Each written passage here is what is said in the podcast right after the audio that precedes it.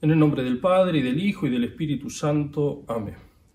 Dios te salve María, llena eres de gracias, el Señor es contigo, bendita tú eres entre todas las mujeres, y bendito es el fruto de tu vientre Jesús. Santa María, Madre de Dios, ruega por nosotros pecadores, ahora y en la hora de nuestra muerte. Amén. San Ignacio de Loyola, ruega por nosotros. Santa Teresa de Jesús en su autobiografía nos cuenta cómo eh, estando en una habitación, entrando en una habitación que parecía estar toda ordenada y limpia, en abriendo la ventana, dice, entró un rayo de luz y percibió la cantidad de polvo que había sobre la mesa. Eso es un poco lo que nos pasa en, en los ejercicios espirituales. Nos acercamos a Dios, ¿no? abrimos esa ventana, Dios que es luz nos ilumina y vemos la cantidad de desorden, de polvo que tenemos en nuestra alma. Y por eso mientras más luz tengamos, mientras más nos acerquemos a Dios, vamos a darnos cuenta de nuestras miserias, de nuestros pecados y desórdenes. Eso es un poco la temática de, este primer ejercicio. San Ignacio nos presentó ya el principio y fundamento, nos hizo considerarlo y ahora nos va a dar el primer ejercicio, así lo llama él. Primer ejercicio es meditación de las tres potencias sobre el primero y el segundo y el tercer pecado. Contiene en sí, después de una oración preparatoria y dos preámbulos, tres puntos principales y un coloquio. Como es el primero, nos va a ir explicando en qué consisten estos ejercicios, cómo hay que hacerlos. Después vamos a tener que aplicarlo a todos los ejercicios que vamos a ir haciendo en continuación. Quería entonces aclarar cuál es la tarea de ustedes, de los ejercitantes. Primero, entender la materia para sentirla y gustarla por sí misma. Entender. Segundo, mover la voluntad con afectos y resoluciones. Y tercero, hablar con Dios y con los santos desahogando los sentimientos y pidiendo gracias. Sobre todo en los coloquios, mover la voluntad a deseos, resoluciones y súplicas. Muy importante. Y no solo en los ejercicios, sino durante todo el día. Mover la voluntad a deseos, resoluciones y súplicas. Bien, esa es la tarea que van a tener que hacer en cada uno de los ejercicios que vamos a ir haciendo durante toda esta cuaresma. en el número 46 encontramos la oración, la presenta por primera vez, luego van a escuchar que dice la sólita oración. Bueno, es esta. Y dice así, la oración preparatoria es pedir gracia a Dios nuestro Señor para que todas mis intenciones, acciones y operaciones sean puramente ordenadas al servicio y alabanza de su divina majestad es importantísima esta oración. Hay que repetirla y no solo cuando uno empieza el ejercicio, sino durante el día, porque es el fruto de los ejercicios. ¿no? Estamos pidiendo que ordenar nuestra vida, ese es el fruto. Y, lo pedimos en esta oración, por eso dice, ¿en qué consiste nuestra vida? En nuestros quereres, entonces dice todas nuestras intenciones. ¿Y qué más? Y las obras que hacemos, entonces dice, y todas nuestras acciones. Y como para que no se escape nada, dice, y operaciones. Entonces están las obras físicas, las espirituales, que todo sea ordenado para la mayor gloria de Dios. Entonces repetirla, hacerla conscientemente, es lo que estoy buscando en estos santos ejercicios. Bien, el primer preámbulo entonces. El primer preámbulo es composición viendo el lugar. Va a explicar en qué consiste. Aquí es de notar que en la contemplación o meditación visible, así como contemplar a Cristo nuestro Señor, el cual es visible, la composición será ver con la vista de la imaginación un lugar corpóreo, donde se halla la cosa que quiero contemplar.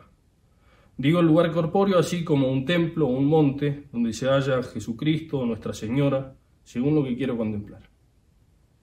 Explicó. Y ahora dice, bueno, pero en este ejercicio, ¿qué hacemos?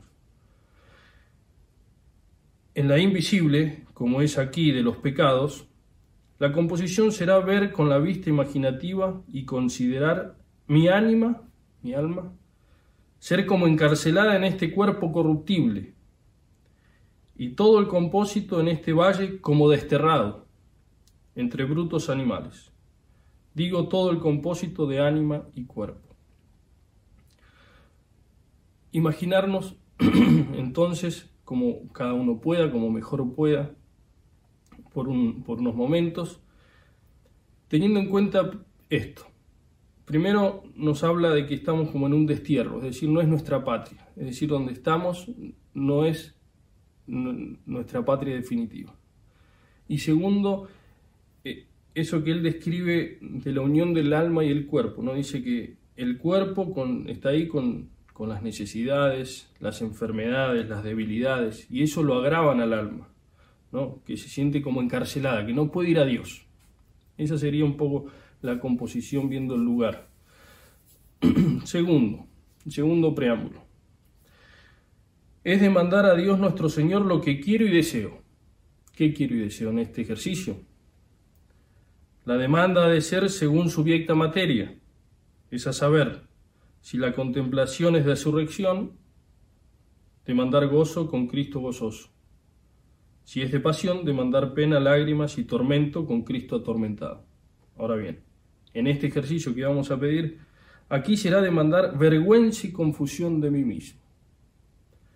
Viendo cuántos han sido dañados por un solo pecado mortal y cuántas veces yo merecía ser condenado para siempre por mis tantos pecados. Entonces, vergüenza y confusión. Vamos a pedir eso con insistencia. Nos sirve para recordar también la segunda edición. Ustedes tendrán el texto del libro de los ejercicios. Bueno, empieza con el título, después viene principio y fundamento, luego explica los modos de hacer examen, la confesión general, luego pone estos cinco ejercicios, del cual este es el primero, y luego pone diez adiciones antes de empezar la segunda semana. Bien, en la segunda dice así, cuando me despertare, no dando lugar a unos pensamientos ni a otros, advertir luego a lo que voy a contemplar en el primer ejercicio de la medianoche, trayéndome en confusión de mis tantos pecados, poniendo ejemplos. ¿Qué ejemplos? Así como si un caballero se hallase delante de su rey y de toda su corte, avergonzado y confundido en haberle mucho ofendido, de quien primero recibió muchos dones y muchas mercedes. Esa es la adición para practicar mejor estos ejercicios. Entonces, durante el día, especialmente cuando nos levantamos, eso, pedir la vergüenza y confusión y tratar de imaginarme, bueno, soy como un caballero que, he ofendido, que he traicionado a mi Señor del cual recibí tantas mercedes, tantos bienes. Otra, con otro ejemplo semejante. Bien, antes de entrar en el primer punto, les recuerdo lo que dice el padre Calveras para que hagan mejor estos santos ejercicios. Él dice que el que da los ejercicios, el, predicador, el que los da, tiene que recordar breve y sumariamente los puntos, insinuando consideraciones y aplicaciones, insinuando. Porque así entonces les deja trabajo al ejercitante, ¿no? para que justamente se ejercite. Entonces eso es lo que vamos a hacer, recordar un poco los puntos, insinuando cosas para que después ustedes no sea un mero estudio de repasar la materia, sino tratar de, ir más adentro. Lo que va a hacer San Ignacio en estos tres puntos mm, van a ser tres parábolas, así como le, enseñaba, le gustaba enseñar a Jesucristo. Es decir, pone un ejemplo que todos lo miramos de afuera, vemos cómo se desarrolla, cuando llega al final emitimos un juicio y después, sin, sin avisar, agua va, nos lo aplica a nosotros. ¿no? Recordarán, por ejemplo, la parábola del, del servidor injusto, ¿no? que el rey le perdona toda su deuda, sale, lo quiere acogotar a su, a su compañero y, y después en la última escena entonces el rey le dice, ¿no debías tú compadecerte de tu compañero como yo lo hice contigo? Entonces lo entregó a los verdugos para que pagase todo. Punto. Y Jesucristo dice, así hará con vosotros mi Padre Celestial si no perdonáis de corazón. Ven cómo lo aplica inmediatamente. O en el Antiguo Testamento tenemos esa clásica parábola del rey David, que le envía a Dios a Natán y cuando le cuenta toda esta historia, mm, termina David enfurecido, queriendo castigar a este mal hombre, y Natán le dice, ese hombre eres tú. Bueno, lo mismo va a hacer ahora San Ignacio en tres puntos. Entonces, el primero será traer a la memoria sobre el primer pecado, que fue el de los ángeles nosotros podemos recordar, eso está en la carta de San Pedro, San Judas, en el capítulo 12 del Apocalipsis, ¿no? cómo fueron creados los ángeles y pecaron. Y luego sobre el mismo el entendimiento discurriendo, luego la voluntad, queriendo todo esto memorar y entender, para más me avergonzar y confundir. Para más me avergonzar y confundir. Eso es lo que estoy buscando. No distraerse investigando, aprendiendo teología, que también está muy bien, pero este momento es para más avergonzarme y confundir. continúa San Ignacio, trayendo en comparación de un pecado de los ángeles tantos pecados míos, y donde ellos por un pecado fueron al infierno, ¿cuántas veces yo le he merecido por tantos? Digo traer en la memoria el pecado de los ángeles, como siendo ellos criados en gracia, no se queriendo ayudar con su libertad, si cooperando a la gracia, para hacer reverencia y obediencia a su Creador y Señor, viniendo en soberbia, fueron convertidos de gracia en malicia y lanzados del cielo al infierno. Y así consecuente discurrir más en particular con el entendimiento y consecuente moviendo más los afectos con la voluntad. Entonces, trajimos a la memoria el pecado de los ángeles, ¿no? creados, seres creados superiores a nosotros, y como por un solo pecado, lanzados al infierno, perdieron la gracia. Y entonces ahora discurrir. Recorrer con el entendimiento las circunstancias del hecho, para entenderlo. Eso es discurrir. Podemos pensar en la generosidad de Dios en la creación de los ángeles, su elevación al orden sobrenatural, la obligación que tenían los ángeles de hacer reverencia y obediencia a Dios, el engreimiento desordenado que tuvieron, la rebelión contra Dios, justicia en su castigo inmediato, ser echados del cielo y lanzados al infierno, creado entonces para ellos. Entonces eso, intentar de repasarlo con el entendimiento. Mover la voluntad, ¿no? la otra parte de este ejercicio. ¿Cómo puede ser? Si así los trató a ellos, ¿por qué conmigo no obró así? Ahí está la voluntad, queriendo. ¿no? Entonces, insistir mucho en esos sentimientos, tratar de probar esos sentimientos. ¿Cómo puede ser? Confundirme. Repetir la petición, avergonzarme y confundirme más y más. Segundo punto, la otra parábola. Hacer otro tanto es a saber traer, al, traer las tres potencias sobre el pecado de Adán y Eva, trayendo a la memoria cómo por el tal pecado hicieron tanto tiempo penitencia y cuánta corrupción vino en el género humano, andando tanta gente para el infierno digo traer a la memoria el segundo pecado de nuestros padres, como después que Adán fue criado en el campo damasceno y puesto en el paraíso terrenal, y Eva ser criada de su costilla, siendo vedados que no comiesen del árbol de la ciencia, y ellos comiendo, y asimismo pecando, y después vestidos de túnicas pelicias y lanzados del paraíso, vivieron sin la justicia original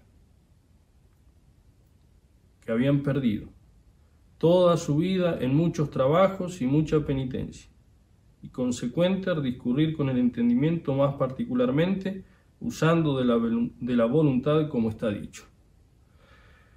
Entonces, discurrir, ¿no? traer a la memoria, pecado de Adán y Eva, se puede leer en el libro del Génesis, y si no, ya con esto es suficiente. Entonces, ahora discurrir la generosidad de Dios en la creación de los primeros padres, elevados al orden sobrenatural, junto con el don de integridad, inmortalidad, colocados en el paraíso. Todo un mundo creado para ellos, así como un regalo. Les creó el mundo. Exige solo una prueba de reverencia y obediencia. ¿Y que consigue? Desobediencia por engreimiento de querer ser como Dios. justo castigo con la pérdida para sí y para sus descendientes del cielo y de los dones gratuitos. Las consecuencias de este periodo. Se perdió el cielo, los dones gratuitos, lanzamiento del paraíso, larga y penosa penitencia, corrupción general de todo el género humano como consecuencia de la pérdida del don de integridad, número ingente de condenados por un solo pecado. El pecado original entonces es un poco el que esclarece nuestro misterio. El misterio del hombre toca el misterio de Dios y del dolor, y que ese lo ilumina el gran misterio de la cruz de Cristo. Entonces usar la voluntad para avergonzarme y confundirme más, comparar su pecado con tantos míos, la penitencia que ellos hicieron tan dura y por tanto tiempo, y la poca o ninguna que yo he hecho. Comparar los condenados que en igualdad de condiciones conmigo están ahí sufriendo y yo tengo otra oportunidad para confundirme y avergonzarme más y más. Y el tercer punto, asimismo hacer otro tanto sobre el tercer pecado particular de un hombre, ¿no? que por un pecado mortal así ha ido al infierno y otros muchos sin cuento por menos pecados que los que yo he hecho. Digo hacer otro tanto sobre el tercer pecado particular, trayendo a la memoria la gravedad y malicia del pecado contra su del pecador contra su creador y Señor. Discurrir con el entendimiento cómo en el pecar y hacer contra la bondad infinita justamente ha sido condenado para siempre, y acabar con la voluntad como está dicho. Entonces, justa condenación para siempre por un solo pecado, o al menos por menos pecado de los que yo he cometido. Separación eterna de Dios. ¿Por qué? Porque si aquí en la tierra no quiso vivir unido a Dios y cumplir sus mandamientos, pues tampoco en la otra, si es lo que Él quiere. Eso, esa es la historia del pecador. Entonces traer a la memoria la gravedad y malicia del pecado de este hombre, de un solo pecado contra su Creador y Señor. Podemos pensar, nos puede ayudar este discurrir estas dos cosas que suceden en el pecado, el desorden grave, en el mismo acto hay un desorden, uno se pone fuera del orden señalado por Dios, esa desobediencia. Dios crea todo con un orden y dice, bueno, yo me salgo.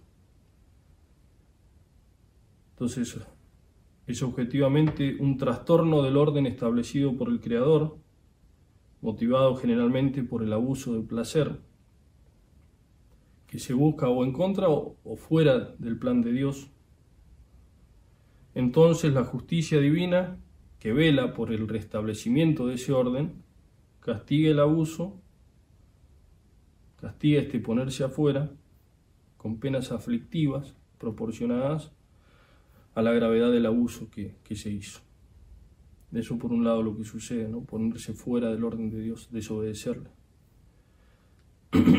y lo otro es este acto de desobediencia consciente, maliciosa, contra Dios, el Señor del universo, que prohíbe gravemente. Discurrir, cada uno justamente condenado, de este hombre o de todos estos hombres que con menos pecados que yo están en el infierno. ¿Por qué? Por ir contra la bondad de Dios. Sabiendo además que obran contra la bondad de Dios y pierden así su amistad. ¿no? Se prefiere la felicidad que da este pecado a la felicidad que me promete Dios. ¿no? Pensar que en nuestras manos está esta relación de amistad que tenemos con Dios, pero si uno la rompe, no está en nuestras manos el restablecerla. ¿no? Yo decido cortar con eso, pero yo después no puedo, por mis propias fuerzas, volver a eso. Por eso es justo el castigo. Con la voluntad entonces avergonzarme y confundirme, cuántas veces yo merecía ser condenado para siempre justísimamente. Yo he obrado grave y maliciosamente contra mi Creador y Señor, libremente he renunciado a su amistad pedir entonces repetidamente este, vergüenza y confusión. Y si uno se fija, este ejercicio es como que es una argumentación, ¿no? Primero tenemos el pecado de los ángeles, de Adán y Eva, el de un hombre, y la conclusión cuál es? Y la conclusión tiene que ser mi entrega total a Dios. Y así termina con el coloquio. Por eso lo, lo importante de estas tres parábolas o de estos tres puntos es la comparación, el contraste de los números. Un pecado de los ángeles, ¿y yo cuántos? El pecado de Adán y Eva, cuánta penitencia hicieron, cuánto sufrieron, y yo, con tanto, aquí estoy. Un hombre con un pecado, o otros hombres con menos pecados que yo, y yo, aquí, haciendo estos santos ejercicios, con tiempo para confundirme y avergonzarme. Terminar entonces con el coloquio, importantísimo en cada ejercicio, de donde propiamente se da la oración. Y acá nos propone, imaginando a Cristo nuestro Señor delante y puesto en cruz, hacer un coloquio. Como de criador es venido a hacerse hombre, y de vida eterna a muerte temporal, y así a morir por mis pecados. Otro tanto mirando a mí mismo, lo que he hecho por Cristo, lo que hago por Cristo, lo que he de hacer por Cristo. Y así, viéndole tal, y así colgado en la cruz, discurrir por lo que se ofreciere. Y en el punto 54 va a explicar entonces un poquito qué es lo que es el coloquio. Y si el coloquio se hace propiamente hablando, así como un amigo habla con otro o un siervo con su señor, cuando pidiendo alguna gracia, cuando culpándose por algún mal hecho, cuando comunicando sus cosas y queriendo consejo en ellas, y decir un paternoster. Entonces, antes de terminar este coloquio, San Ignacio lo propone en dos partes. La primera es no imaginarme a Cristo en cruz, de modo que si tienen un crucifijo, sería bueno mirarlo, tenerlo ahí. ¿no? Entonces, con un Cristo en cruz, son como preguntas que hace San Ignacio. la primera parte, mirándolo a él en cruz, preguntarle cómo, ¿no? Así dice. ¿Cómo decidiste hacerte hombre? ¿Cómo decidiste morir en la cruz? ¿Cómo decidiste morir por mis pecados? Y San Ignacio pone así como tres preguntas sin el signo de, interrogación, pero son preguntas. Y no da la respuesta, porque ella tiene que salir del corazón del ejercitante. La respuesta tiene que ir por el lado de porque te amé más. ¿Cómo te hiciste hombre? ¿Cómo moriste en la cruz? Porque te he amado más. Y por otro lado, viéndose a sí mismo, dice San Ignacio, preguntarse, ¿qué he hecho por Cristo? ¿Qué hago? ¿Qué he de hacer por Cristo? Y responder ahí en ese coloquio con generosidad, con cosas concretas.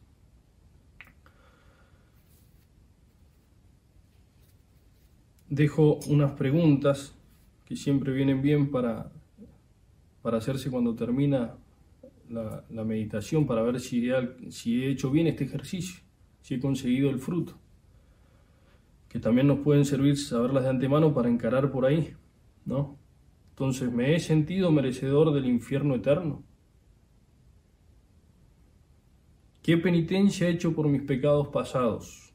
No solo interna, doliéndome de ellos, sino también externa, para castigar los pecados cometidos y satisfaciendo por ellos como para vencerme a mí mismo. Qué amor y agradecimiento siento por Cristo ofendido por mis pecados. Qué agradecimiento siento por la bondad y predilección de Dios para conmigo. Qué deseo tengo de hacer grandes cosas por Él. Me parece mucho el propósito de no ofenderle más a sabiendas, no cometer más un pecado mortal, venial o falta deliberada. Bien, responder entonces a estas preguntas, anotar lo que Dios me va mostrando. Por eso en los coloquios dice discurrir por lo que se ofreciere, no solo por el tema de la materia, que ciertamente hay que hacerlo, sino tal vez Dios nos, muestra cosas en los coloquios. El Espíritu Santo está obrando, está, están hablando con el ejercitante en continuación. Entonces, estar muy atentos, anotar y no olvidarse siempre de eso, durante el día, mover la voluntad con deseos, con resoluciones, con súplicas. En el nombre del Padre, y del Hijo, y del Espíritu Santo. Amén.